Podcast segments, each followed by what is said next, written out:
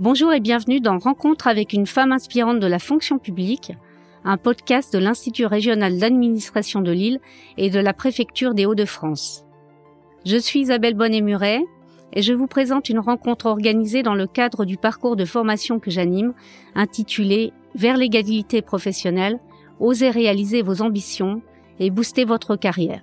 Et aujourd'hui, nous sommes fiers d'accueillir Madame Fabienne de Cotigny, secrétaire générale de la préfecture du Nord et sous-préfète de l'arrondissement de Lille, pour un échange inspirant avec les participantes du programme. Cécile Paranut, directrice de l'IRA de Lille, va nous présenter ce parcours en quelques mots. Bonjour à toutes et à tous. Madame la secrétaire générale, je souhaitais tout d'abord vous remercier sincèrement d'avoir bien voulu accepter de témoigner dans le cadre de ce parcours dédié à l'égalité professionnelle que l'IRA de Lille a conçu en partenariat avec les préfectures de région Hauts-de-France, Normandie et Île-de-France. Ce parcours a été lauréat du Fonds pour l'égalité professionnelle et nous en sommes à la deuxième édition. Son objectif est de permettre à des femmes cadres de la fonction publique de favoriser leur évolution professionnelle en travaillant notamment sur la levée des freins qui entravent souvent leur parcours.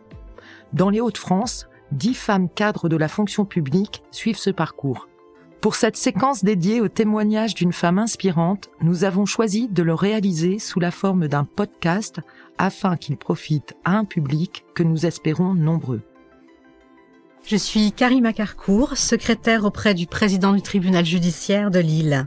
Tout d'abord, bienvenue. Je suis ravie, tout comme mes collègues, de vous interviewer aujourd'hui au travers de ce podcast. Ancien élève de l'IRA de Lyon, vous avez intégré le corps préfectoral. Petite fille déjà, pleine d'ambition, vous vouliez devenir astronaute ou préfète. Pourtant, rien ne vous prédestinait à le devenir. Originaire de Tourcoing, d'une classe modeste, vous n'imaginiez pas atteindre des fonctions à haute responsabilité. Vous avez toujours eu l'envie de progresser et aimer les responsabilités. Quand vous aimez ce que vous faites, vous le faites pleinement. L'État incarne pour vous une dimension d'égalité et d'équité. Et les concitoyens sont au cœur de vos actions. Actrice de votre carrière, vous avez su saisir les opportunités qui se sont présentées à vous. Vous êtes notre femme inspirante du jour. Merci, Madame de Cotigny, d'être présente pour répondre à nos questions c'est important de, de, partager des expériences, de les, de les donner à connaître à, à, à, des personnes qui sont au début de leur carrière et qui peuvent se poser des, euh, des questions, avoir des doutes, des ambiguïtés. J'en ai eu et je crois que quand on peut échanger avec quelqu'un qui est passé avant et se dire bon ben voilà comment elle a fait, voilà les solutions qu'elle a trouvées, on peut être inspiré et se dire ben moi je vais faire à ma manière, mais il y a un moyen de le faire. Donc voilà pourquoi j'ai accepté votre invitation aujourd'hui. Euh, je suis Elsa Dieva, responsable de l'insertion professionnelle à Sciences Po Lille. Et en fait, notre première question était, en tant que secrétaire général de la préfecture du Nord et sous-préfète de l'arrondissement de Lille, nous aurions aimé savoir quel est votre rôle au quotidien. Alors mon rôle au quotidien il est il est assez vaste hein, donc je vais essayer d'être euh, d'être synthétique. Euh, c'est d'abord et avant tout de mettre en œuvre sur le département du Nord euh, les politiques publiques qui sont aujourd'hui euh, portées. Euh, mettre en œuvre les politiques publiques, ça veut dire euh, tout simplement être en lien avec les personnes qui font les territoires, les élus, tous les partenaires, les associations et pour que tout, toutes les politiques qu'on qu'on essaye de mettre en œuvre puissent fonctionner, ben, il faut de la coordination, il faut de l'animation. Donc moi, j'anime, je coordonne, et bien évidemment, j'ai aussi un rôle de contrôle, puisque l'État est un, a une dimension régalienne importante. Mais j'insiste sur la coordination, l'animation, pour que les territoires progressent. C'est ça mon rôle. Ça, c'est secrétaire général du Nord.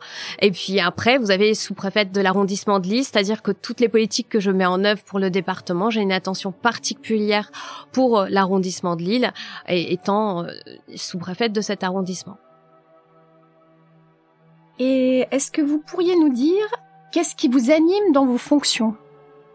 Ce qui m'anime dans ma dans mes fonctions. Alors elles sont elles sont assez variées et heureusement c'est en, fonction de chaque journée me dire que je vais contribuer aujourd'hui à faire avancer euh, les citoyens du, du, département du Nord à faire progresser le territoire à faire en sorte que qu'ils fassent bon bon y vivre à la limite bien évidemment hein, de ce qui est dans, dans, dans, mes compétences, à représenter l'État pour que mes concitoyens comprennent mieux l'action de l'État, parce que je crois que ce qui, ce que j'ai envie, c'est de montrer à voir ce que fait l'État, euh, montrer à voir ce qu'il euh, ce qu'il met en œuvre pour faire progresser le territoire. Euh, et donc ça, tous les matins, c'est quelque chose qui me qui me donne envie et d'associer mes équipes parce que on, on, parle de moi, mais secrétaire général, sous-préfète d'arrondissement, on est on est là avec des équipes, avec des partenaires et c'est vrai que d'entraîner les gens pour euh, dans une politique, entraîner les gens dans un projet, c'est extrêmement c'est extrêmement motivant. Donc voilà, moi tous les matins, c'est un peu renouveler ça et me dire que quand je me couche le soir, eh ben j'ai fait quelque chose qui un grain de sable, hein, même parfois moins qu'un grain de sable, mais qui fait progresser les choses. Merci. Et en quelques mots, est-ce que vous pourriez euh, préciser en fait ce qui vous a attiré dans ce poste? Alors, je, vous savez, euh, quand on est membre du corps préfectoral, on n'est pas, c'est pas nous qui choisissons notre poste. Donc, attiré dans ce poste, je ne pourrais pas, je pourrais pas vous dire. On m'a proposé d'être secrétaire général euh, de la préfecture du Nord et j'en ai été très honorée et j'ai été nommée. Donc, ce n'est pas, donc euh, ce qui m'a attiré, je peux vous dire maintenant ce qui m'y plaît, mais je peux pas vous dire que j'ai demandé ce, ce, poste. Après, on peut demander des fonctions. Secrétaire général, moi ce que j'aime dans le la fonction de secrétaire général, c'est bien évidemment la dimension départementale que vous pouvez embrasser euh, et c'est cet aspect ça va être redondant avec ce que je vous ai dit précédemment, mais de coordination et d'animation qui est très fort, qui est au cœur. Euh, voilà. Donc euh, c'est sur la fonction qui m'a attirée avant de, de ce poste-là précisément. En étant originaire de Tourcoing, vous l'avez dit dans la présentation, je ne pensais même pas un jour avoir la chance d'être secrétaire général de la préfecture du Nord. Virginie Banco, adjointe à la chef du bureau budgétaire régional au secrétariat général pour les affaires régionales des Hauts-de-France. Euh, pour continuer sur votre parcours professionnel, est-ce que vous pourriez nous dire si vous avez un fil conducteur dans votre carrière? Mon parcours, il est en, deux temps, comme vous avez pu peut-être le voir hein, dans les différents CV. J'ai d'abord fait vraiment 11 ans au ministère de la Santé, hein, avec toutes ses compétences, avant de, de, passer ensuite au, ministère de l'Intérieur. Et euh, très sincèrement, j'ai toujours, quand j'ai voulu euh, travailler dans la fonction publique, d'abord c'est un choix, je voulais travailler dans la fonction publique et je voulais servir l'État. J'ai pour moi une pour moi, l'État représente vraiment quelque chose, euh, représente des valeurs, et, euh, et ces valeurs, elles me correspondent. Et euh, donc, je, mon fil conducteur, c'est servir l'État, travailler pour l'État, pour l'État dans sa dimension non pas euh, désincarnée, euh, mais bien dans sa dimension de protection de nos concitoyens, de euh, de faire avancer les, les territoires, de faire avancer les politiques pour les concitoyens. Les concitoyens, vous les appelez comme vous voulez. Je les appelais patients quand j'étais au ministère de la Santé. Je les appelais malades. Euh, ensuite, euh, quand vous passez au ministère de l'Intérieur, ben vous allez, ce sont, ça va être plus les élus, ça va plus être les associations, mais ça va être l'usager du service public tout simplement et qui est au cœur.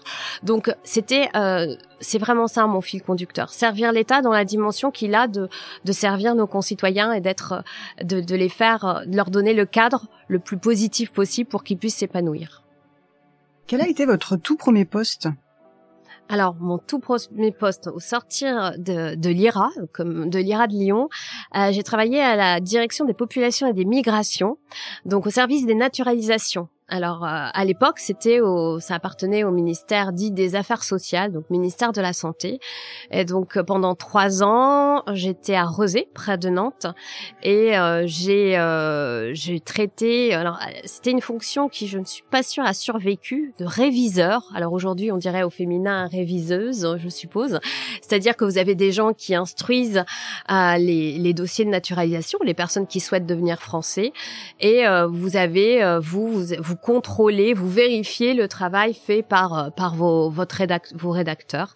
Et donc j'ai fait ça pendant pendant pendant deux ans, deux ans et demi, je crois. Voilà, donc ça m'a permis de voir la politique des naturalisations, de voir sous deux parce qu'on a eu un changement de majorité entre temps, donc de voir aussi la dimension politique que pouvait porter cette euh, ces, ces, thématiques euh, et euh, d'être euh, dans une posture qui, qui m'a beaucoup intéressée. Le droit des étrangers est quelque chose qui qui aujourd'hui est vraiment au cœur de de mes préoccupations. Donc c'était c'était particulièrement enrichissant et puis avec déjà quand vous sortez de l'Irak, vous avez une équipe de 10 à 15 personnes euh, qui sont astreintes à faire. Alors, à l'époque, c'était 13 dossiers par jour.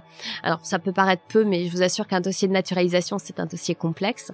Et euh, vous êtes jeune attaché et vous devez manager des gens qui sont beaucoup plus vieux que vous et qui sont tenus à ce rythme. Et quand ils sont pas à 13, vous devez aller leur dire mais c'est pas tu pourrais mieux faire, euh, comment on peut faire. C'est une bonne expérience déjà de, de prise de contact avec le métier de, d'encadrant. Et, donc j'ai beaucoup aimé aussi cette dimension euh, sur, euh, sur ce premier poste. Quel est le plus grand challenge que vous ayez réalisé dans votre carrière? Mon plus gros challenge? Euh, C'est une question très très difficile. je, je crois que c'est d'intégrer le corps préfectoral parce que parce qu'il a fallu que je j'arrive à à me dire que je pouvais le faire et qu'il a fallu que je que je, je considère que j'étais pas imposteur dans, dans ce poste et que j'avais toute ma place. Et euh, oui, le challenge, il est envers moi, c'est-à-dire de, de me libérer de peut-être euh, euh, mes craintes de ne pas réussir de, et de me dire, tu, tu, vas-y, tu, peux y aller. Donc, euh, prendre sur moi, ça a été certainement la chose la plus difficile. De, ce fait, qu'est-ce qui, fait que vous, vous avez euh, surmonté justement le fait de peut-être de ne pas vous sentir à votre place au départ? Alors c'est pas c'est pas surmonter euh, le fait de ne pas me sentir à ma place. C'était de d'oser me dire ça va être ma place.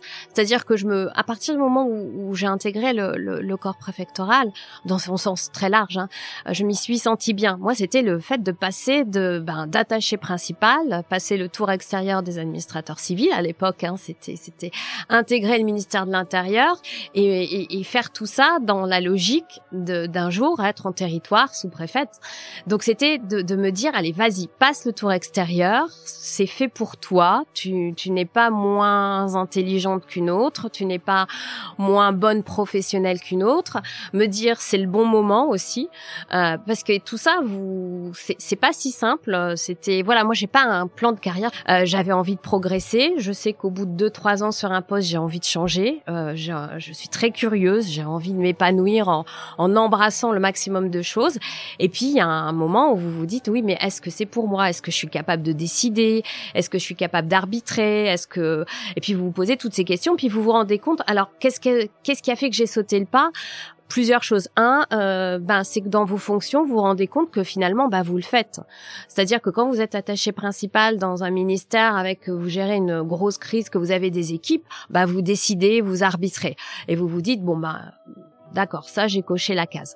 Ensuite, vous vous rendez compte que vous avez des équipes, que vous les managez, vous vous rendez compte que vous savez aller en, en réunion interministérielle pour représenter votre directeur. Donc vous vous dites ah la représentation ça va, j'ai acquis. Bah, c'est mes 11 ans derrière moi qui ont fait que je me suis dit c'est le bon moment. Et après l'autre pan qu'il faut pas qu'il faut pas négliger, c'est je me suis dit euh, bah, si tu le fais pas maintenant, euh, tu demain ce sera trop tard. Donc il faut que tu saisisses cette chance. Et euh, j'avais vraiment très envie, mais je me suis, j'ai vraiment passé le tour extérieur en me disant je veux aller au ministère de l'Intérieur, je veux faire ça. Je l'ai pas fait en sortant de l'IRA parce que j'avais j'avais deux, j'étais vraiment santé et intérieur. Donc j'ai dit je fais d'abord santé et après je ferai intérieur voilà, c'est un choix. Hein, euh, voilà, euh, c'est peut-être le seul fil conducteur de parcours de carrière que j'avais, c'est-à-dire que je savais que je voulais faire la santé, je savais que je voulais faire l'intérieur. Voilà, mais simplement j'ai fait cet ordre-là. Peut-être que, voilà, c'est les postes proposés au sortir de l'IRA aussi qui ont fait que ça a fonctionné ainsi. Mais voilà, c'était vraiment de, me dire, allez, ton bagage te permet de le faire il faut que tu oses le faire. Et puis je crois aussi que j'étais bien accompagnée parce qu'on parle, enfin c'est important de le dire. Moi j'ai j'ai un, mari qui à côté m'a dit, euh, m'a toujours poussé, euh, accompagné euh, dans dans mes démarches. Donc j'ai jamais été, euh, enfin je sais que ça peut arriver euh, parce qu'il savait très bien qu'en passant le tour extérieur j'irais six mois à Strasbourg, que ensuite mon but c'était de bouger tous les deux ans, d'aller en territoire. Et voilà à côté de moi j'ai eu quelqu'un qui m'a dit vas-y fonce, ça aide. Même si c'est pas lui qui a pris la décision, c'est moi. Il a fallu que le déclic vienne de moi, mais ça aide quand vous avez quand vous avez cette aide euh, à, vos côtés. Une dernière chose sur votre parcours, si vous aviez un souvenir à partager, quel serait ce meilleur souvenir? Le meilleur souvenir de, de mon parcours? Alors c'est assez ingrat comme question parce que j'en ai vraiment beaucoup et, et je crois que qu'à chaque fois qu'on je, je crois qu'à chaque fois qu'on a des, des, fonctions, enfin en tout cas moi je m'amuse dans mes fonctions. Vraiment c'est et euh, moi les meilleurs souvenirs elles sont avec mes équipes. C'est vraiment le le lien, ce que je ce que je peux créer avec euh, avec mes avec mes équipes. Donc c'est euh, c'est euh, les les enfin ça va être c'est tellement nombreux que je, je vais pas vous répondre. Je suis désolée mais euh, c'est quand j'étais dans l'Oise euh, une visite du président de la de la République qui s'est très très bien passée et euh, qui franchement on a avec les services de de, de police avec le renseignement territorial tellement bien passé, on nickel, vous vous dites waouh, ça c'est vraiment bien. Bah après vous buvez un verre entre vous et voilà. Euh, quand j'étais au ministère de la santé, la bascule sur Chorus. Alors là, vous allez me dire oh là là, trouver que ça c'est.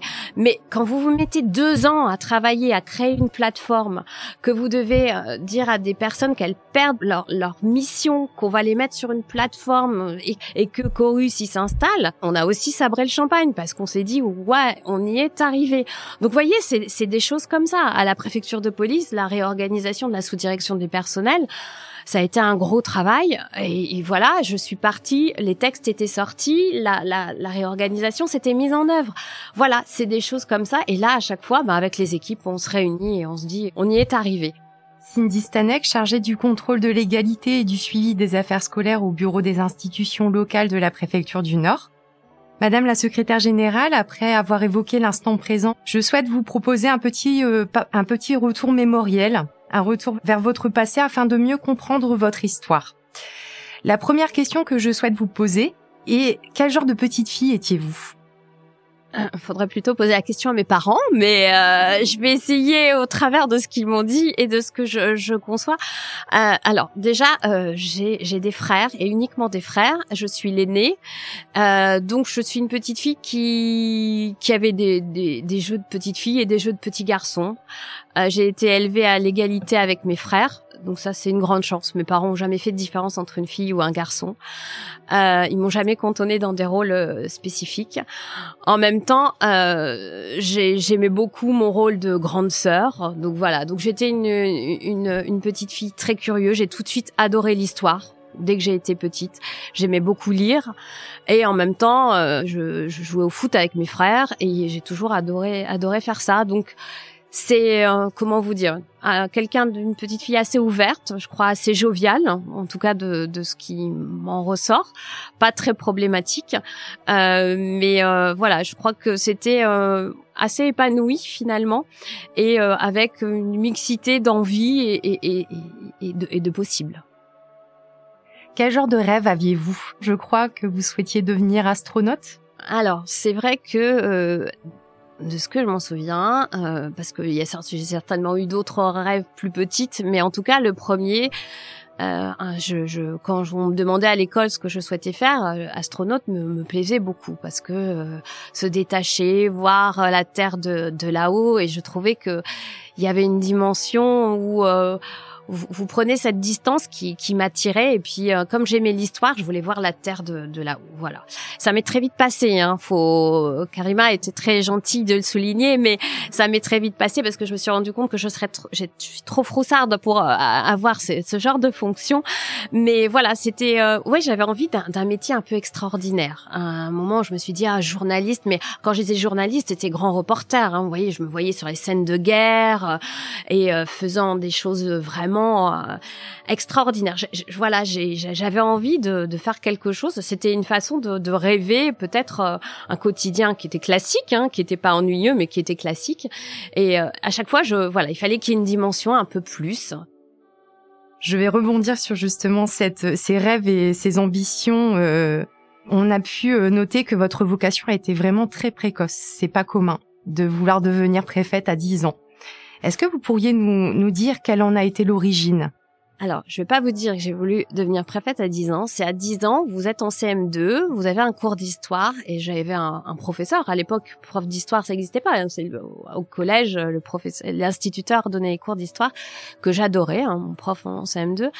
Et euh, il, il, nous a présenté l'époque napoléonienne. Alors là, moi, tout de suite, ça a été un déclic. Je sais pas. Il y a, voilà, moi, j'ai adoré cette période, la Révolution, l'Empire. Et, euh, et là-dessus, il nous a parlé du, du métier de préfet. Et je me souviens très bien, euh, dans nos cahiers, on mettait des petites figurines, vous savez, des sortes de tampons pour décorer les, les cahiers. Et euh, tout simplement, euh, voilà, j'ai vu le, le, préfet et je me suis dit, mais ça, c'est un beau métier. Et euh, voilà, c'est, je me suis dit c'est un beau métier, mais pour moi un préfet c'était euh, dans, ma tête de petite fille, c'est comme un président de la République quoi, mais euh, c'est c'est un beau métier. Voilà, je me suis dit vraiment ça et au fil du temps, quand, quand, quand vous grandissez, quand on commence à vous parler de l'ENA parce que vous n'êtes pas mauvaise en classe et qu'on vous dit euh, bah, peut-être tu devrais réfléchir à l'ENA, tout ça, vous vous dites ah mais préfet, euh, l'ENA, il y a, y, a, y a des logiques, vous voyez. Euh, donc vous vous dites ah tiens parce que j'ai une prof de philo qui m'en a parlé et je me dis ah et donc vous voyez c'est des réminiscences comme ça. Alors pourquoi ce métier m'a attiré à 10 ans? D'abord parce que c'était l'époque, la création et la représentation de l'État. J'étais déjà après j'ai une famille où on, discute beaucoup de politique et euh, je crois que ça, ça a matché et vraiment ça, ça a été à ce moment-là. Donc voilà, oui c'est en CM2, mais je me suis pas dit pendant 10 ou 15 ans je veux être préfète, je veux être préfète, je veux être préfète. Hein. Ça, ce serait totalement faux. Euh, c'est un, un coup de cœur sur cette fonction effectivement. Et puis après, vous, vous l'oubliez ou vous le mettez un peu plus. Et puis ça ressort à des moments où on vous dit vous, des belles rencontres qui vous font que vous dites ah tiens, faudrait quand même que j'y pense. Euh, et votre entourage familial, comment a-t-il réagi justement face à cette ambition, cette volonté de servir l'État? Alors, euh, pour tout vous dire, euh, moi je viens d'une famille où il n'y a pas de fonctionnaire. Donc euh, déjà, euh, c'était pas si simple. Euh, l'image du fonctionnaire était peut-être un peu dans ma famille, on va dire pas la bonne. C'est-à-dire peut-être le, le, fonctionnaire et je, nous sommes tous fonctionnaires ici, donc je vais me permettre moi le dire, paresseux qui fait juste ses horaires, paprassier. Enfin voilà, c'était un peu l'image qu'avait dans, dans dans ma famille. Donc servir l'État euh, ils l'ont pris comme comme ils prennent beaucoup de, de mes sujets, c'est-à-dire en m'accompagnant, en me disant mais si c'est ce que tu veux, vas-y. Euh, souvent la, la, phrase de mes parents c'était écoute ton cœur. Donc ils ont toujours été à, à, mes côtés. Donc euh, voilà, c'était pas c'était eux, ce sont des salariés du privé, du textile, euh, donc ils, ils, connaissent les choses difficiles. Leur fille voulait faire fonctionnaire, ok, bah vas-y et, et, et, mais on sait que tu, tu porteras des choses et voilà, le, le but c'est de pas les décevoir aujourd'hui. Est-ce qu'il y a un modèle inspirant qui vous a guidé, qui vous a appelé en dehors de la figure du préfet? Alors, euh, je non, je peux pas, je peux pas parler de figure inspirante ou ou alors si vous prenez ma bibliothèque, vous allez trouver deux rangées sur euh, alors je vais être très classique hein, mais alors extrêmement classique et j'en suis navrée mais sur Napoléon. Euh, moi, c'est vraiment, j'ai fait mon mémoire de maîtrise d'histoire euh, sur euh, sur le Concordat, euh, ce qu'il a bâti, alors avec toutes les zones sombres hein, qu'on peut pas, dont on pourrait parler sur, sur Napoléon, mais moi, la construction de l'État français accélérée après la Révolution française, euh, moi, c'est vraiment ça qui m'a emporté. Donc, euh, moi, c'était le, le, la vision qu'il pouvait avoir, le, son destin aussi. Euh, voilà, donc je sais pas si c'est une figure inspirante, c'est une figure d'histoire, c'est une figure que beaucoup de monde partage et jamais je me suis dit je vais je vais faire comme Napoléon bien évidemment. Mais euh, voilà, c'est c'est la personne dont je crois j'ai lu le plus sur lequel j'ai lu le plus d'ouvrages et, euh, voilà, ça ça correspond à ce que je vous disais avant hein, donc euh, il y, a, y a une forme de logique euh, voilà. Mais je crois mais pas de figure inspirante non, je, je n'en ai pas. Dans un échange publié dans le journal La Voix du Nord à l'occasion de votre prise de fonction, vous avez indiqué être très fier de vos racines. Et je voulais savoir en quoi ce retour sur vos terres natales était important pour vous. Alors, quand vous, vous, vous, prenez des nouvelles fonctions, je crois que tout le monde a envie de réussir dans ses fonctions. Quand on est membre du corps préfectoral, on a en plus une dimension de représentation où on se dit il faut vraiment pas échouer parce qu'on porte euh, la représentation de l'État. Mais alors quand vous êtes nommé dans votre département de naissance, euh, quand vous êtes sous-préfète de l'arrondissement qui où il y a votre ville de naissance, bah il y a un, il y a forcément des enjeux beaucoup plus forts et vous vous dites là je me dois là où je dois réussir à 100% je dois réussir à 200% parce que moi j'ai mes parents qui sont toujours ici j'ai mes frères qui sont ici j'ai j'ai envie de leur montrer que je, je sais faire des choses ensuite parce que tout simplement j'aime ce territoire je connais son histoire euh, comme je vous disais, Tourcoing, c'est le textile. Je connais tout ce qui s'est passé dans l'industrie textile. Euh, je, je, je, sais les difficultés. Je sais aussi toutes les ressources qui en sont nées et tout ce qui aujourd'hui émerge pour que ces beaux territoires revoient le jour. Et puis, j'ai passé euh, beaucoup d'années à, à, Paris où vous, vous vous mélangez avec euh, les Bretons, les Auvergnats et, et c'est merveilleux. Et moi, c'est vraiment ce que j'aime. Mais je me dis, euh, j'ai je me suis toujours dit très fière d'être nordiste parce que je crois que c'est peut-être on n'est pas assez fier d'être nordiste. Et euh, c'est quelque chose que moi je, je revendique sans aucune difficulté, même si je suis avant tout française, bien évidemment. C'est c'est ma c'est ma dimension. Euh, je suis européenne, je suis française, mais après, euh, voilà, je suis née dans le Nord et voilà. Donc, il y a un enjeu supplémentaire qui est affectif, hein, qui est purement affectif. Déborah Bruland, je suis chargée de projet accueil hébergement insertion à la direction départementale de l'emploi, du travail et des solidarités. J'aimerais connaître sur l'échelle de la confiance en soi, de 0 à 5, où vous situez-vous, pourquoi? Confiance en soi? Alors, 0 à 5. Euh, Aujourd'hui, donc, Oh, on va dire, euh, allez, je vais être honnête, je vous dirais trois et demi. On a le droit au ennemi.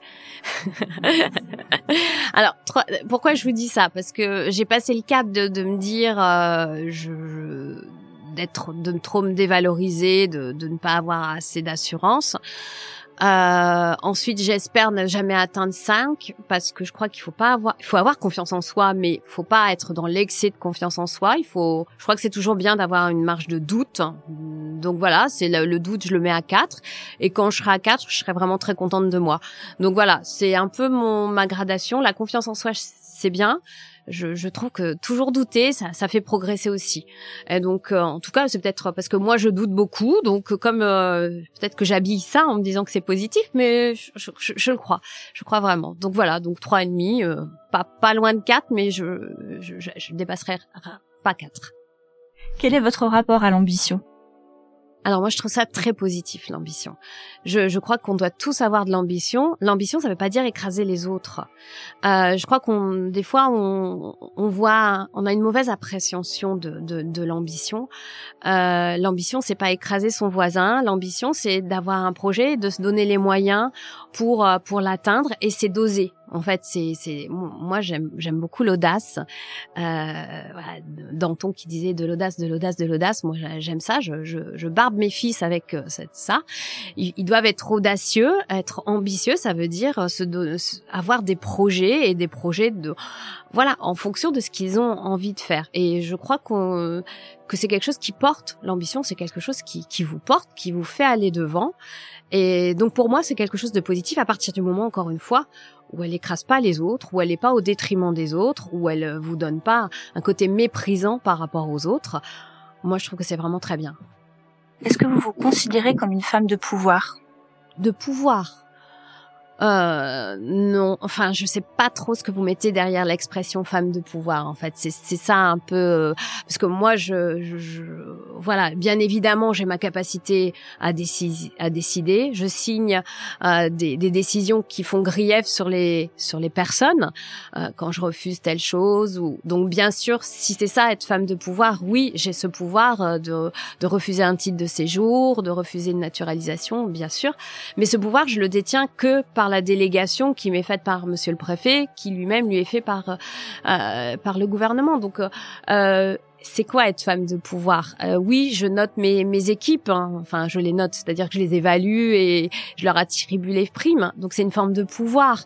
Mais est-ce que c'est ça être une femme de pouvoir? Je je, sais pas. Après, euh, j'ai pas envie de tout régencer, euh, j'ai pas envie de, de me lancer dans le débat politique. Je crois que c'est quelque chose de très difficile et donc parce que peut-être que le pouvoir il est là dans, dans ces manettes là. Donc j'ai le pouvoir que me donne ma délégation. Et ça, je l'assume pleinement. Et euh, c'est vrai que c'est quelque chose que j'aime. J'aime décider et, j'aime pouvoir euh, avoir cette, cette marge de, de capacité à faire. Oui, ce qui aurait pu être intéressant, c'est que vous précisiez, vous, quelle était votre définition du pouvoir. Parce que des fois, c'est connoté négativement. Hein, ça, ça m'est arrivé de leur poser la question. Et vous, pour vous, c'est quoi le pouvoir?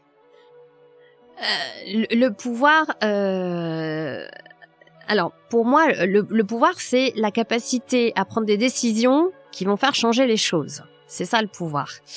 Donc, euh, le pouvoir, si on se place dans ma dimension, et ma réponse est un peu dans cette dimension-là, c'est euh, la dimension nationale, c'est euh, ben, le législateur, il a les moyens de prendre les lois et donc de donner des intonations au, au pays. Donc le pouvoir, il est pour moi, il est en lien avec le politique. Ça, c'est la première euh, définition que je donnerais du pouvoir. Après, il y a, le pouvoir euh, beaucoup plus administratif. Le pouvoir, c'est euh, la capacité à décider et à, encore une fois, à imposer sa décision à l'autre. Donc pour moi, ça c'est l'autre forme de pouvoir. Donc celle-là, oui, on l'a, mais toujours de façon déléguée. l'autre, elle elle est beaucoup plus plus large voilà, c'est mais en vrai quand on quand on dit à son fils non, tu ne peux pas regarder euh, tel match ce soir parce que demain tu as école. Est-ce que c'est une forme c'est juste de l'autorité ou du pouvoir? On pourrait en débattre assez longtemps, mais le pouvoir on l'exerce aussi dans dans, dans sa vie de, de, de tous les jours. Euh, voilà, et heureusement, et en tant que citoyen, on a tous une capacité, un, pouvoir. Donc, euh, je crois que c'est une notion très difficile. Euh, et euh, voilà, je vous ai répondu spontanément, mais ce sera à creuser. Quelle est l'importance de l'image dans la vie professionnelle et comment gérez-vous la vôtre? Alors, l'image, euh, elle est capitale. Euh, alors, je vais dire l'image au sens euh, global du terme, hein, pas seulement son, bien évidemment pas pas la, question du physique, hein, on est bien d'accord, euh, pas de, euh, de, de question de, de beau, belle, euh, c'est pas ça le, le sujet, c'est l'image telle que telle que vous êtes. Quand vous représentez l'État, ben vous devez d'avoir euh, de représenter correctement correctement l'État. C'est pour ça que les membres du corps préfectoral ont un uniforme qui permet justement la gestion d'une image. On, on, le reconnaît le, le préfet à, à, son uniforme et c'est l'uniforme qui prévaut sur, euh, sur... donc ça c'est quelque chose d'important. L'image c'est l'exemplarité aussi dans mes fonctions. Euh, on se doit d'être exemplaire quand on est membre du corps préfectoral donc euh, l'image elle est elle est elle est importante. Donc pour moi elle, est vraiment importante. C'est quelque chose auquel on, on, doit faire attention. Faut pas que ce soit l'ultime euh, sujet de, de, de, de, la vie. Hein. Voilà, c'est un élément important. Euh, c'est pas suffisant du tout. C'est pas parce que vous avez une belle image que vous faites un, un, bien le, la fonction pour laquelle vous avez été nommé. Euh, et bien évidemment, c'est absolument pas suffisant. C'est important, c'est pas suffisant parce que c'est l'exemplarité. Après, comment je gère la mienne euh, Je la gère. Euh, j'ai toujours essayé d'être moi-même. Donc euh, voilà, euh, au fil du temps, ben l'image elle change, hein, voilà, comme tout le monde. Euh, il faut que je l'accepte. et puis après, c'est d'être moi-même, d'être correcte dans mes mes prises de parole, correcte avec les autres, correcte dans mon relationnel, et puis et puis d'être moi-même. Voilà. Sinon, je, je cherche pas à me créer une image parce que de toute façon, je me fais souvent déborder par moi-même. Donc maintenant, j'ai fini, j'ai dit, tu es toi-même, et voilà, voilà l'image que je renvoie. Donc là, la personne que vous avez en face de vous, c'est vraiment moi, et euh, c'est pas quelqu'un qui, qui joue le rôle de la personne interviewée. Voilà. Madame de Cotigny, je suis Ingrid Poncy, chargée de mission de transformation numérique à la Direction régionale des affaires culturelles des Hauts-de-France. En gravissant les échelons, quelles difficultés avez-vous rencontrées pour concilier votre vie professionnelle et personnelle? Alors, ma difficulté, donc, euh, elle, tient, à moi en fait. Ma principale difficulté, c'est-à-dire que euh, vous comme je l'ai dit, j'avais pas de parcours de carrière. Je savais juste que je voulais, euh, je voulais avancer. Et puis, quand j'ai été attachée principale, je me suis dit bon ben, Maintenant, il faudrait que tu continues. Et donc, je me suis dit, je vais passer l'ENA en interne. Euh, et puis, par chance, parce que je vais dire par chance, je tombe enceinte en même temps. Donc, vous, vous dire, euh, il y a plein de femmes à qui ça arrive et euh, elles arrivent à faire les deux. Ben moi, non. Là, j'étais enceinte, je me suis comme fermée, pouf, complètement, euh, et c'était bébé, bébé, bébé. Donc voilà, je me suis complètement recroquevillée sur ce moment-là, et donc j'ai quand même laissé passer deux ans vous voyez? Et donc après, je me suis dit, quand euh, mon fils était, était plus petit, là, il faut quand même que tu fasses quelque chose. Et donc, j'ai passé le tour extérieur des administrateurs civils, ce qui est très bien. Et j'encourage les personnes qui pourront le faire à le faire parce que vous capitalisez. Euh, alors ça s'appelle plus comme ça, hein, j'en suis bien consciente, mais euh, il y aura des dispositifs similaires. Voilà, ça, ça, ça permet de vous prenez tout votre bagage et vous le mettez au service de l'État de nouveau. Et là, euh, je me suis dit bon ben j'y vais. Mais j'y vais, c'était avec la, la, mauvaise conscience d'avoir mon petit bonhomme qui avait deux ans et euh, où j'allais euh, aller euh, à Strasbourg pendant six mois.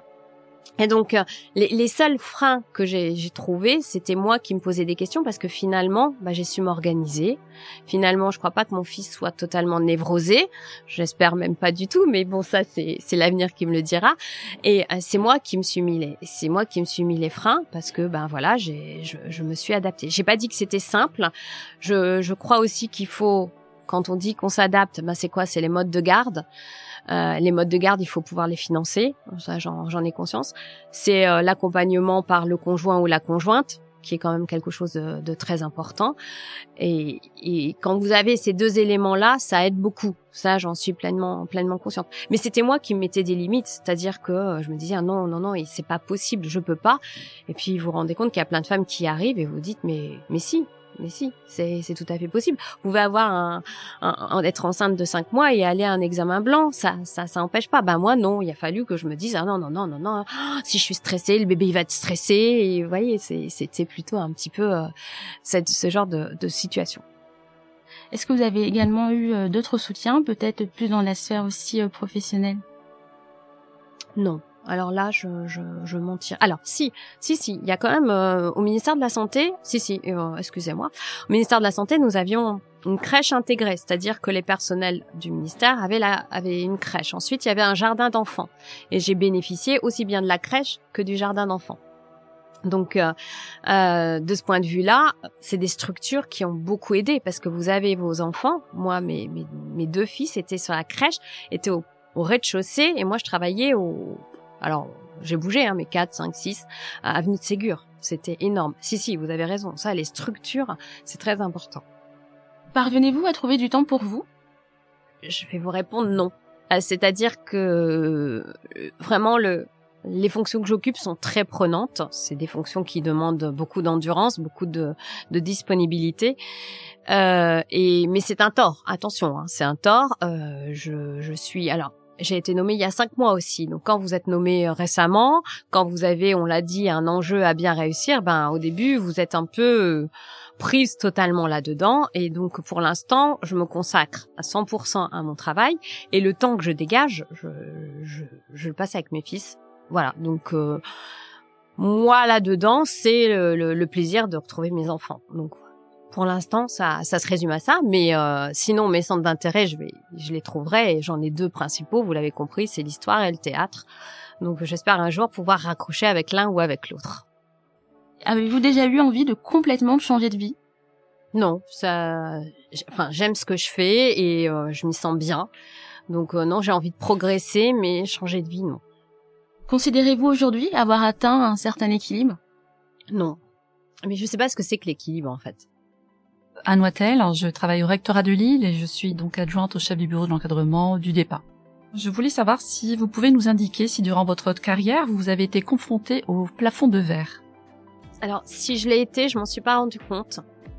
Euh, C'est-à-dire que j'ai jamais eu euh, plafond de verre pour les femmes. On est bien d'accord, hein, on parle bien pour les femmes. Euh, j'ai jamais eu euh, cette sensation que mon statut de, de femme me freinait dans, dans, mes, dans mes évolutions.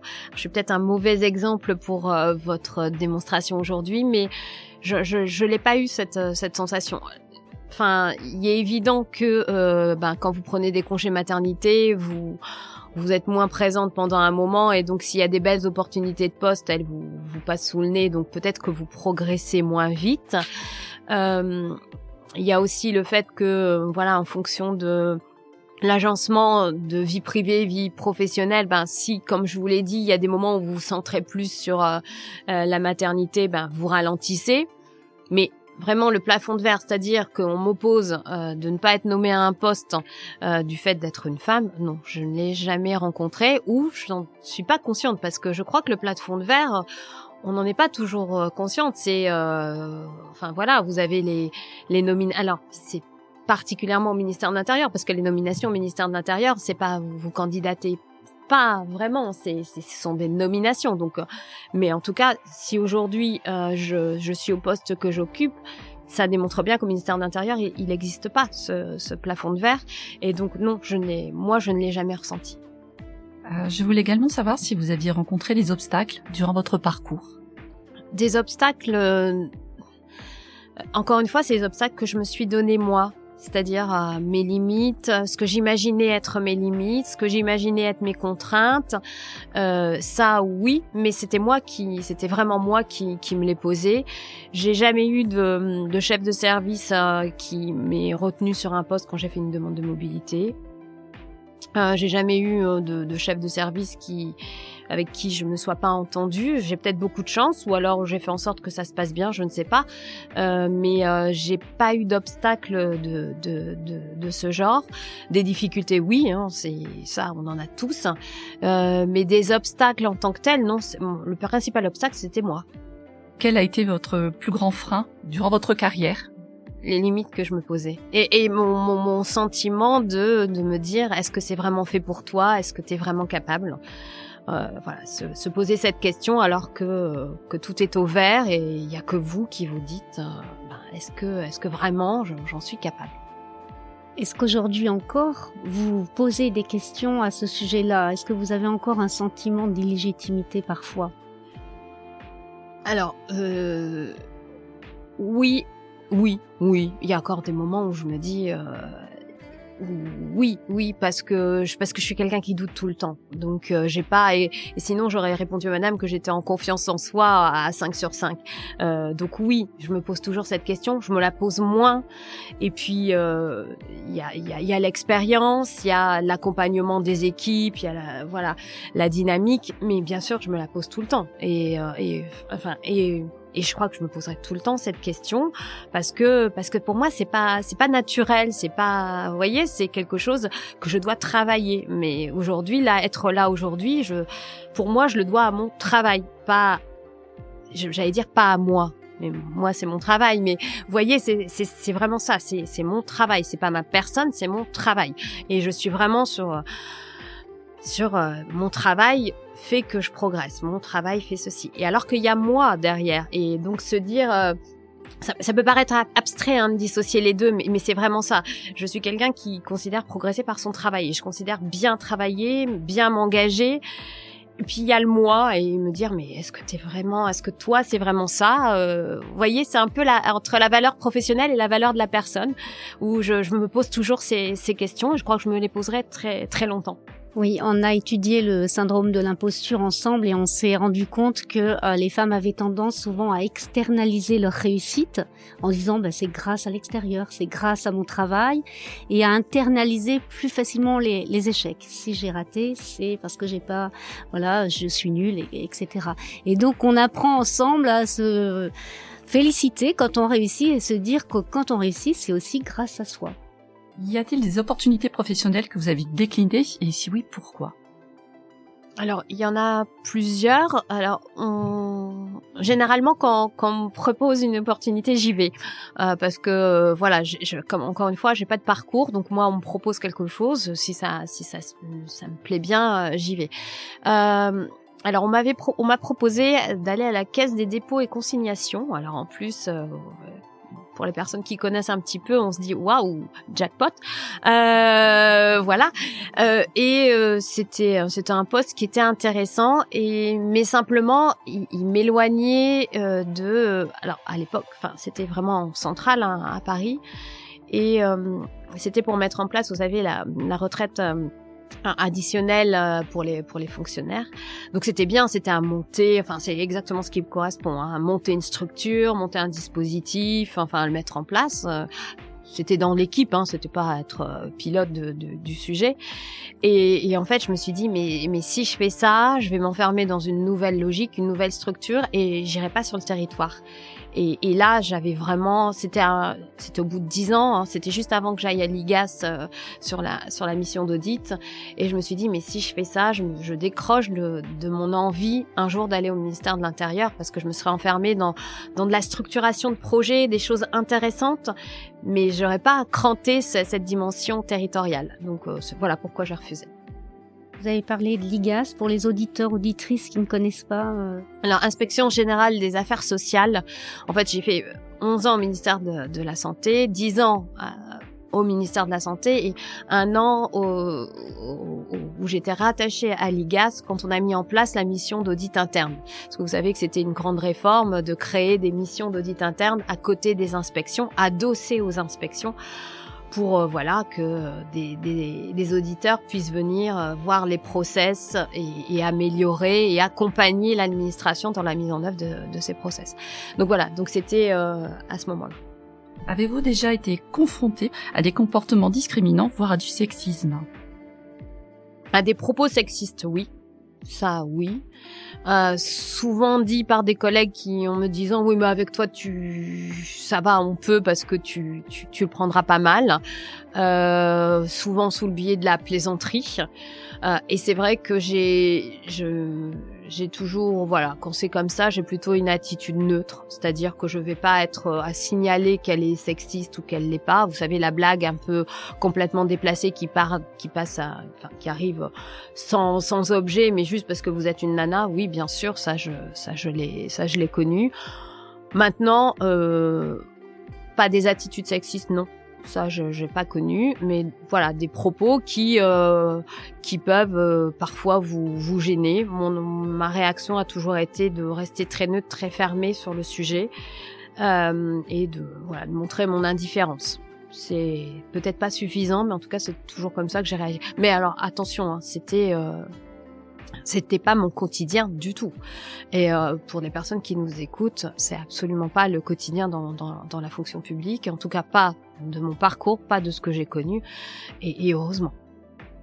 Avez-vous connu des échecs? Si oui, qu'en retirez-vous? Mes échecs, euh, ce que j'en retire, euh, c'est ben D'abord, un, euh, avant d'intégrer euh, l'IRA, j'ai, j'ai passé l'ENA. Vous savez, euh, façon très classique, hein, j'ai passé l'ENA, j'ai passé l'IRA. J'ai pas eu l'ENA, j'ai eu les IRA. J'étais très contente d'avoir les IRA, mais c'était quand même un échec de pas avoir l'ENA. Euh, ensuite, euh, il m'est arrivé bien évidemment d'échouer dans, certaines choses. Euh, comment je, qu'est-ce que je retire de mes échecs en fait? Est-ce que j'ai une bonne culture de l'échec pour que l'échec me permette de rebondir? Je, je, je, sais pas bien ce que j'en retire. Euh, généralement, euh, c'est comme tout le monde. Hein, je suis un peu imbattue au un, pendant un moment, puis après euh, la vague elle remonte et puis je me dis bon allez maintenant tu, tu passes à autre chose et euh, tu te débrouilles pour faire mieux la prochaine fois. Donc voilà, je, je, je les vis, je les vis comme ça. Euh, les, différents échecs que je peux avoir aussi dans ma dans ma vie privée, hein, parce que j'en ai bien évidemment comme tout le monde. Euh, plutôt l'envie de recommencer et de faire mieux la prochaine fois. Cécile Avnigzac, chargée de mission innovation et modernisation au sein du secrétariat général pour les affaires régionales Hauts-de-France. Certaines femmes peuvent ressentir parfois le besoin de travailler plus pour être légitimes. Vous êtes-vous déjà trouvée dans cette situation? Euh, je me trouve euh, tout le temps dans cette situation. C'est-à-dire que je crois que c'est mon mode de, fonctionnement. Je ne sais pas si c'est parce que je suis une femme. Alors moi, je me mettais plutôt parce que je suis Fabienne de Cotigny et qu'elle raisonne comme ça. Maintenant, si vous me dites que c'est un raisonnement purement féminin, peut-être, je ne sais pas, mais je l'avais pas interprété comme tel. Mais euh, oui, enfin, j'ai, je, je, généralement, c'est mon mode de fonctionnement. Vous avez évoqué votre travail qui vous a fait progresser. Selon vous, faut-il travailler dur pour réussir? Selon moi, oui. Et, et, je crois que, et j'espère oui, et j'espère. Parce que, alors, dur, je sais pas ce que ça veut dire. Alors, attention. Moi, quand je dis travailler dur, ça veut dire être engagé, être motivé, faire les choses à fond. Dur, ça veut pas dire dans des conditions difficiles. On est bien d'accord, hein, travailler dur. Ce que je veux dire, c'est que pour moi, c'est bien de progresser, par votre travail parce que euh, voilà et pas parce que euh, vous plaisez à telle personne ou parce que vous avez tel réseau. Euh, non il faut faut travailler parce que pour ce que vous contribuez nous sommes fonctionnaires et il faut qu'on contribue à, à, quelque chose. Et c'est ça euh, cette valeur ajoutée que vous apportez qui doit faire que on considère que vous vous pouvez progresser. Donc c'est le dur, je l'interprète comme ça, pas en conditions difficiles, mais mais voilà. En tant que femme, comment développe-t-on son leadership? Ça, vous savez, euh, comme vous, je suis des formations, euh, vous savez, pour les, les hauts fonctionnaires et, tout ça. Et euh, j'ai toujours pas compris s'il y avait un leadership de femme ou un leadership de masculin, enfin pour les hommes. Je, je suis pas persuadée qu'il y ait, euh, voilà, c'est, qui est vraiment une spécificité. Euh, en, en, fait, j'ai pas tellement envie, moi, d'en trouver une spécificité euh, féminine ou masculine. Genre, je, je, je crois qu'on a besoin de, de, voilà, on a tous besoin d'être de bons leaders. Donc le leadership, je crois pas que ça se décrète aussi. Hein. C'est, vous pouvez le travailler, vous pouvez essayer d'être dans un meilleur relationnel, vous pouvez essayer d'être dans la motivation. Euh, le leadership, c'est difficile. Hein. Il y, a, y a les gens, enfin, il y a, y a les, les, merveilleux orateurs. Euh, là, vous vous dites, ben, il a du charisme. C'est pas du leadership. Euh, c'est assez, c'est assez compliqué déjà à définir. Et euh, alors, je suis peut-être un peu théorique en disant ça, mais moi j'aimerais qu'il y ait du leadership et pas leadership féminin et leadership masculin, parce que euh, je rentre pas moi trop dans, dans ça féminin masculin. Euh, je, j'ai voilà, ça peut-être. On a parlé de mon enfance, moi il y avait euh, il y avait la famille et euh, pas voilà. Je, je crois qu'il faut faut qu'on aboutisse et, que c'est un beau combat pour les femmes de parler de leadership. Euh, une femme, elle a du leadership, un homme a du leadership et puis il l'exerce différemment parce qu'une femme et un homme, c'est différent. Mais euh, l'important, c'est d'en avoir ou euh, de l'acquérir si on l'a pas, euh, mais, mais, mais pas de le, le construire différemment. Peut-être que certaines personnes face à des difficultés, sont obligées, elles, de, de le construire différemment. Et ça, je, je peux l'entendre. Mais euh, j'espère qu'on arrivera dans un système où il n'y a, a, pas, il y a pas de besoin de, de genrer ce, cette, cette notion. Vous qui avez un parcours riche euh, d'expériences professionnelles variées au sein de différentes structures, pouvez-vous nous dire quelle est votre conception du travail en équipe? Alors, le travail en équipe, euh, c'est euh, déjà créer une relation avec avec l'équipe. C'est-à-dire que euh, souvent, euh, c'est pas se positionner en donneur d'ordre. C'est pas ça le, travail d'équipe. Le travail d'équipe, c'est comprendre les difficultés des membres de votre équipe, c'est euh, savoir euh, leur apporter des, des, des réponses, c'est avoir des objectifs, avoir du sens et aller tous dans le même sens. Travail d'équipe, c'est vraiment ça. Je crois que ce qui est important pour un travail d'équipe, c'est de savoir où on veut aller, d'avoir l'objectif, d'avoir le sens, euh, et ensuite euh, de euh, comprendre les difficultés que rencontrent les autres et d'en discuter.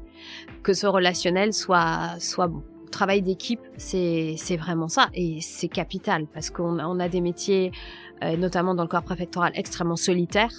Et si euh, si vous n'avez pas ces moments de travail d'équipe, parce que ça n'est que des moments, c'est pas comme quand vous êtes chef de bureau en centrale où euh, vous avez vos équipes, hein, vos 15 personnes, vous les voyez tous les jours, euh, vous créez une... C'est pas du tout ça quand vous êtes membre du corps préfectoral. C'est des moments d'équipe, mais c'est capital parce que sinon c'est vous êtes trop isolé, vous vous enfermez sur vous-même et, et, vous voyez plus le, la, la réalité à travers les autres. C'est la confrontation de point de vue aussi, le travail d'équipe. Et c'est cette capacité à avoir euh, en face de vous quelqu'un qui vous dit mais non tu te trompes euh, et vous avoir la capacité à accepter cette remarque et à progresser sur sur cette remarque. Travail d'équipe pour moi c'est ça, c'est capital. En quelques mots, quelles sont les clés d'une carrière réussie? Les clés c'est d'abord de faire ce qu'on a envie. Je crois que vraiment l'envie qui porte les, enfin, quand, quand l'envie porte quelqu'un, euh, le, cette personne réagit, réussit mieux. Il faut euh, suivre vos envies. Il faut pas avoir un plan de carrière préétabli. Je, faut savoir saisir les opportunités.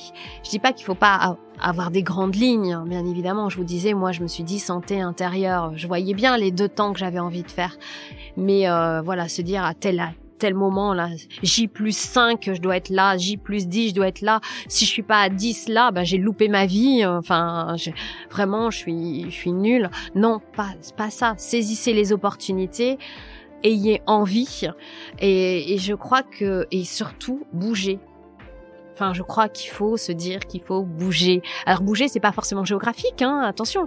Moi, j'adore parce que j'aime bien aller bouger, mais c'est bouger, voyez d'autres choses. Vous êtes budgétaire, mais c'est très bien le budget. Moi, j'ai adoré faire du budget, mais allez faire de l'ARH. L'ARH, c'est très bien et vous allez voir, c'est passionnant. Moi, j'ai adoré faire de l'ARH. Et eh ben, faites de la politique publique et, et bougez. Alors certes, on, maintenant on est dans les filières, dans les métiers, euh, mais euh, c'est important. Bouger, rester curieux. Et ça, je crois que ça fait des beaux parcours parce que on, on, c'est pas c'est pas du tout papillonner, c'est euh, enrichir et vous avez plus de valeur pour l'État, qui est notre employeur, et euh, vous prenez de la valeur parce que quand il vous parle budget alors que vous êtes RH, bah vous comprenez euh, quand on vous parle les contraintes du, du titre 2, hein, et ben vous comprenez parce que même si vous faites de la RH, et ben vous, vous savez que le budget, ça se présente devant le Parlement, ça se vote, qu'il y a Bercy qui donne ou pas les mesures nouvelles bah voilà, bah vous comprenez mieux les ETP que vous pouvez faire, les ETP que vous pouvez pas faire. Tout est dans tout. Quand vous portez une politique publique, mais que derrière vous savez qu'il y a des personnes qui le font et qu'il y a des crédits pour les faire, vous avez une valeur ajoutée encore plus. Donc c'est ça. Faut bouger, faut être curieux et faut faire ce qu'on a envie de faire. Madame de Cotigny, je suis Séverine Flao, directrice de greffe adjointe au tribunal judiciaire de Boulogne-sur-Mer. Je souhaiterais enfin aborder avec vous la question de la transmission. Vous nous avez confié avoir bénéficié d'opportunités pour construire votre carrière. Est-ce que, à votre tour, vous avez la possibilité d'offrir des opportunités? Alors, maintenant, ça m'arrive effectivement. Alors, c'est c'est assez assez récent, j'allais vous dire. Ça fait deux trois postes où euh, je je peux aller chercher d'anciens collaborateurs en leur disant bah je toi j'ai identifié que tu avais telle compétence, je te propose tel poste.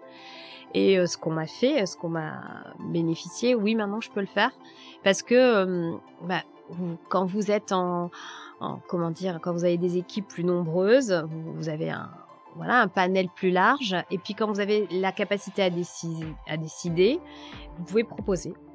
Donc oui, maintenant ça m'arrive. Quels conseils donneriez-vous aux femmes qui souhaitent exercer des fonctions à haute responsabilité? D'abord de, de ne pas se limiter ne pas se dire euh, je suis une femme donc je peux pas. Euh, se dire est-ce que j'en ai envie et est-ce que moi je, je me ressens le, la capacité de le faire?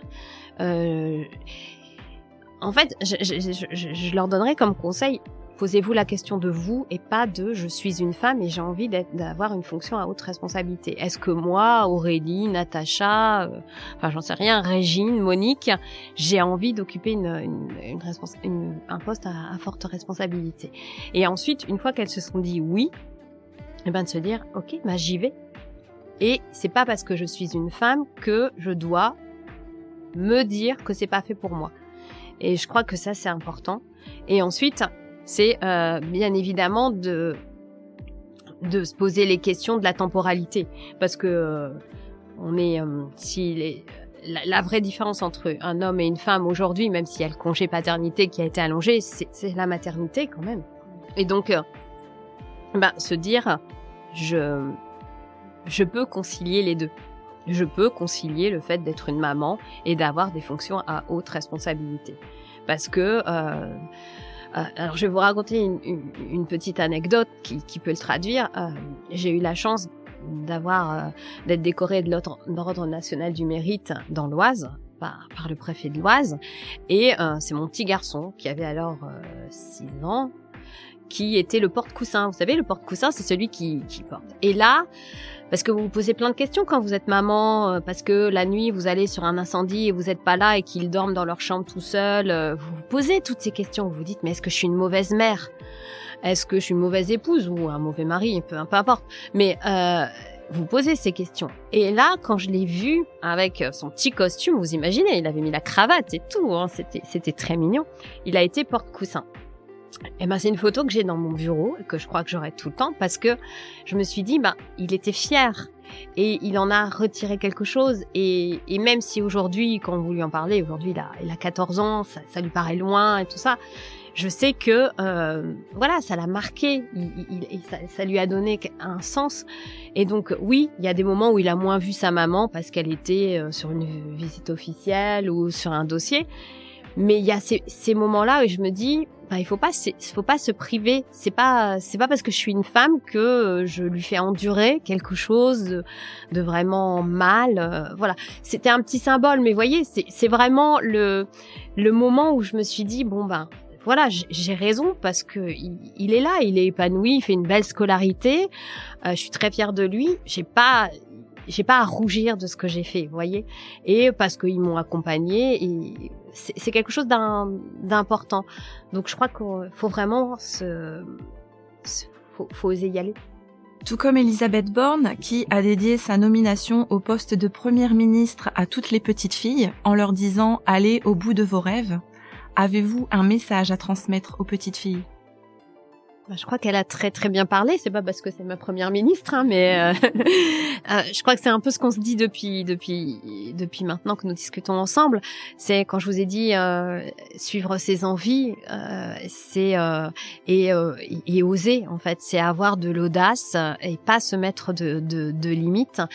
Et il faut aussi, je crois que pour les en tant que petite fille, il faut oser en parler. C'est-à-dire euh, quand on quand on vous offre une poupée et que vous avez envie d'un camion poubelle euh, ou d'un tracteur, il faut que les petites filles elles osent dire mais moi j'ai envie de, de, faire autre chose.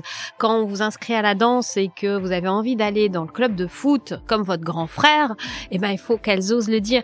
C'est c'est c'est alors c'est très difficile hein, pour des petites filles attention, mais je crois que c'est il y a aller au bout des rêves, mais c'est surtout oser les exprimer. Parce que si ça reste que des rêves euh, dans, dans, nos têtes, à nous les femmes, eh ben ça, ça c'est difficile de le mettre en œuvre. Un, un rêve, c'est vraiment personnel et, et, vous allez compter que sur vous. Faut oser s'ouvrir aux autres et euh, dire moi j'ai envie de ça, moi je veux ça et j'ai le droit à ça, voyez, parce que euh, je suis, voilà, j'ai 15 ans et j'ai envie d'être, euh, d'aller travailler euh, dans l'armée à tel poste. Et eh ben oui, d'accord. Eh ben une, femme, une, une adolescente aujourd'hui, elle peut avoir envie d'aller dans, elle doit pas avoir honte de le dire.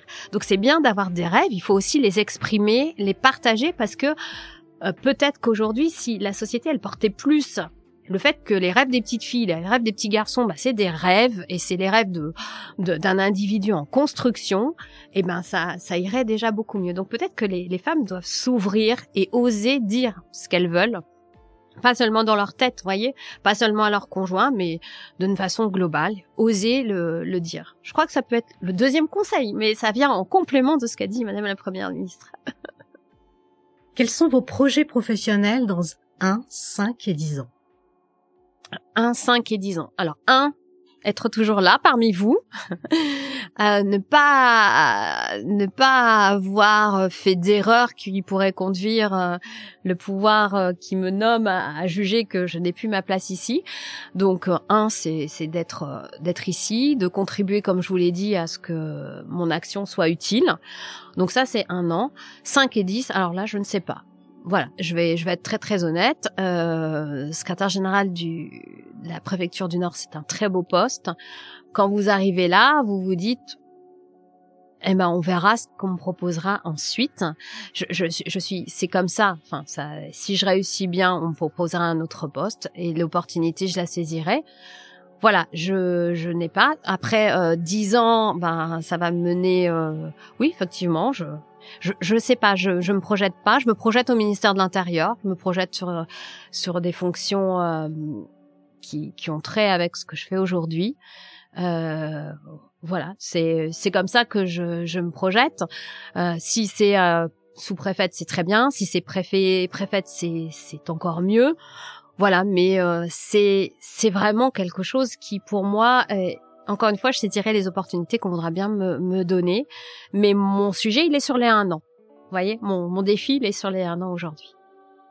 Si vous aviez une baguette magique, que changeriez-vous dans la fonction publique?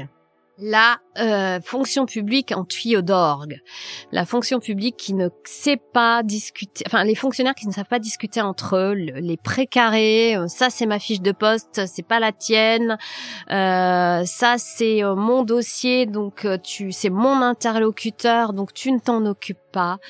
Je, je voudrais vraiment qu'on arrive à mettre de la transversalité. Alors, on, bien sûr, hein, l'administration progresse, il y a la gestion de projet, mais ça reste encore un peu trop artificiel. C'est-à-dire, on prend des grands projets thématiques, on met un chef de projet et il essaye de fédérer euh, les, puissances. Moi, c'est vraiment ce côté euh, que je trouve trop sclérosant, c'est-à-dire euh, le côté de de l'administration qui est sur son précaré. Ça, c'est mon premier coup de baguette magique. Le le deuxième, ce serait aussi de se dire pas l'administration administrante, c'est-à-dire euh, on, crée on, crée des règles supplémentaires à la règle, c'est-à-dire qu'il y a la règle, il y a le la loi, il y a le décret. Enfin, je vous je vous refais pas un cours. Et puis on se met des process, on se met des procédures de validation, de revalidation, de vérification, et au final on a perdu le sens de, de pourquoi la loi avait été faite, pourquoi on travaille, c'est pour l'usager et, et, voilà. Donc moi c'est vraiment ça, le côté euh, transversalité et le côté administration administrante qui, qui sont des choses euh, simplification. Moi, je voilà, j'aimerais quelque chose de beaucoup plus simple. Alors vous allez me dire, il y a toutes les normes. Le, le je sais très bien que l'administration répond. Enfin, on est on est le réceptacle de, des normes qu'on qu'on nous demande de mettre en, de mettre en œuvre. Mais justement, comme elles sont très complexes, comme il y en a beaucoup euh, à tous les niveaux, eh ben charge à nous de les simplifier et de les rendre intelligibles et compréhensible par nos, nos concitoyens. Ça, c'est vraiment quelque chose. Et pour ça, il faut arrêter cette logique de c'est ma fiche de poste, c'est pas ma fiche de poste. C'est insupportable. Ça. Que retenez-vous de cet échange? Eh bien, écoutez, euh, moi, je vous m'avez surtout posé des questions. Donc, euh, c'est euh, voilà, je, je, j'en retiens quand même, et je, je le ressens que il peut y avoir une préoccupation sur le fait d'être une femme en responsabilité et que même si je vous ai un peu des fois répondu non, je veux pas cette notion de femme en responsabilité, je veux un individu en responsabilité, j'ai bien conscience que c'est pas la même chose quand on est une femme et où on se pose toutes les questions que se posent les femmes et que les hommes se posent peut-être pas ou pas de la même façon. Euh, et donc j'ai bien conscience que que, que vos questions c'était toujours bah voilà c'est euh, comment moi femme je peux dérouler ma mon parcours comment moi femme je peux oser en fait dérouler mon parcours. Et, euh, ce que je ce que j'espère avoir apporté c'est euh, le fait de dire mais le fait que vous posiez des questions que vous doutiez c'est pas négatif hein, c'est pas mais il faut pas le vivre comme des freins. Il faut euh, comme un peu une sécurité une borne de sécurité qui vous dit où aller et où pas aller, mais pas comme comme des freins, et que il, il faut avoir euh, l'audace vraiment il faut oser. Et euh, voilà, je, je, ressens cette, cette je crois qu'il y a plein d'envies autour de la table. Euh, Peut-être des fois des difficultés, des situations qui peuvent être complexes. Je me ressens aussi que j'ai beaucoup de chance dans mon parcours parce que vous m'avez posé des questions sur le sexisme, sur le plafond de verre soit je suis totalement naïve, soit je, je considère que je, je n'ai pas eu à en souffrir, donc je me considère comme chanceuse aussi. Euh, donc voilà ce que je retire de, de notre euh, conversation aujourd'hui. Madame de Cotigny, euh, je vous remercie d'avoir répondu à nos questions. Donc, on a bien noté votre parcours et puis les, les conseils que vous nous avez euh, nous avez donnés. Donc, je vais reprendre les moments forts de cet entretien. Donc, Madame de Cotigny, ambitieuse depuis toute petite, donc vous étiez, vous avez dit que vous étiez une petite fille euh, joviale, enthousiaste, curieuse, qui avait envie de, de découvrir euh, ben, beaucoup de choses, de d'apprendre aussi, cette forte volonté d'apprendre. Et en fait, très jeune, une forte envie de servir l'État, parce que vous aimez les dimensions d'égalité et d'équité. Vous avez aussi une forte capacité de travail, et vous avez d'ailleurs mené des études poussées pour avoir justement toutes les chances de réaliser vos rêves professionnels. Donc aujourd'hui, vous aimez beaucoup votre métier, vous aimez les responsabilités, vous continuez à être curieuse et avoir envie d'apprendre. Vous continuez de gravir les échelons, comme vous nous l'avez précisé, vous avez saisi les opportunités au cours de votre euh, parcours professionnel. Aujourd'hui, vous avez été euh, nommé dans le, corps préfectoral et, ben vous en êtes très fier et vous, vous voulez justement mettre en œuvre des projets avec vos équipes et, et faire évoluer cette région qui vous tient fort à cœur parce que ben, étant originaire de la région, euh, vous avez envie vraiment de d'apporter à, vos concitoyens euh, ben, de nouveaux de nouveaux projets, faire évoluer la région. Vous aimez votre métier qui demande beaucoup d'endurance, beaucoup d'implication et d'énergie physique et mentale. Vous devez faire preuve au quotidien de capacité de négociation, de coordination et vous avez un fort esprit de décision. Vous adaptez sans cesse à la diversité de vos interlocuteurs, qui sont nombreux. Vous nous l'avez précisé également. Et vous avez à, cœur que les concitoyens, dans votre rôle qui est de, servir l'État, euh, que les concitoyens comprennent le rôle de l'État. Donc ça, c'est vraiment euh, votre volonté, on l'a bien ressenti.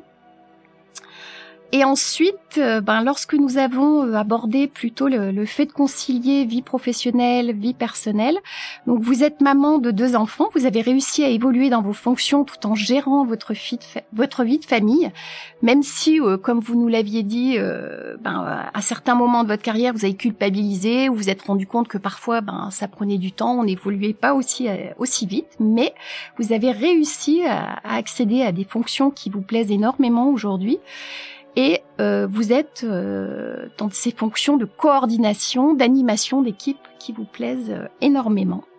En tout cas, nous vous remercions et on a bien senti cette fierté d'être nordiste et cet enjeu, vous disiez, cette, cette affection pour la région et, et puis le message aussi qu'on peut retenir, oser et ayez de l'audace. Donc ça, c'était vraiment très intéressant. Merci beaucoup. Merci à vous toutes et merci de vos questions. Merci à vous. Euh, je vous remercie chaleureusement pour l'écoute de ce podcast. Je vous invite à en parler autour de vous et à le partager auprès de toute personne qui cherche de l'inspiration. Je remercie particulièrement l'Institut régional d'administration de Lille et la préfecture des Hauts-de-France qui permettent la tenue de cette journée et la création de ce podcast. Merci également aux femmes qui participent à ce parcours de formation et dont vous avez pu entendre les questions.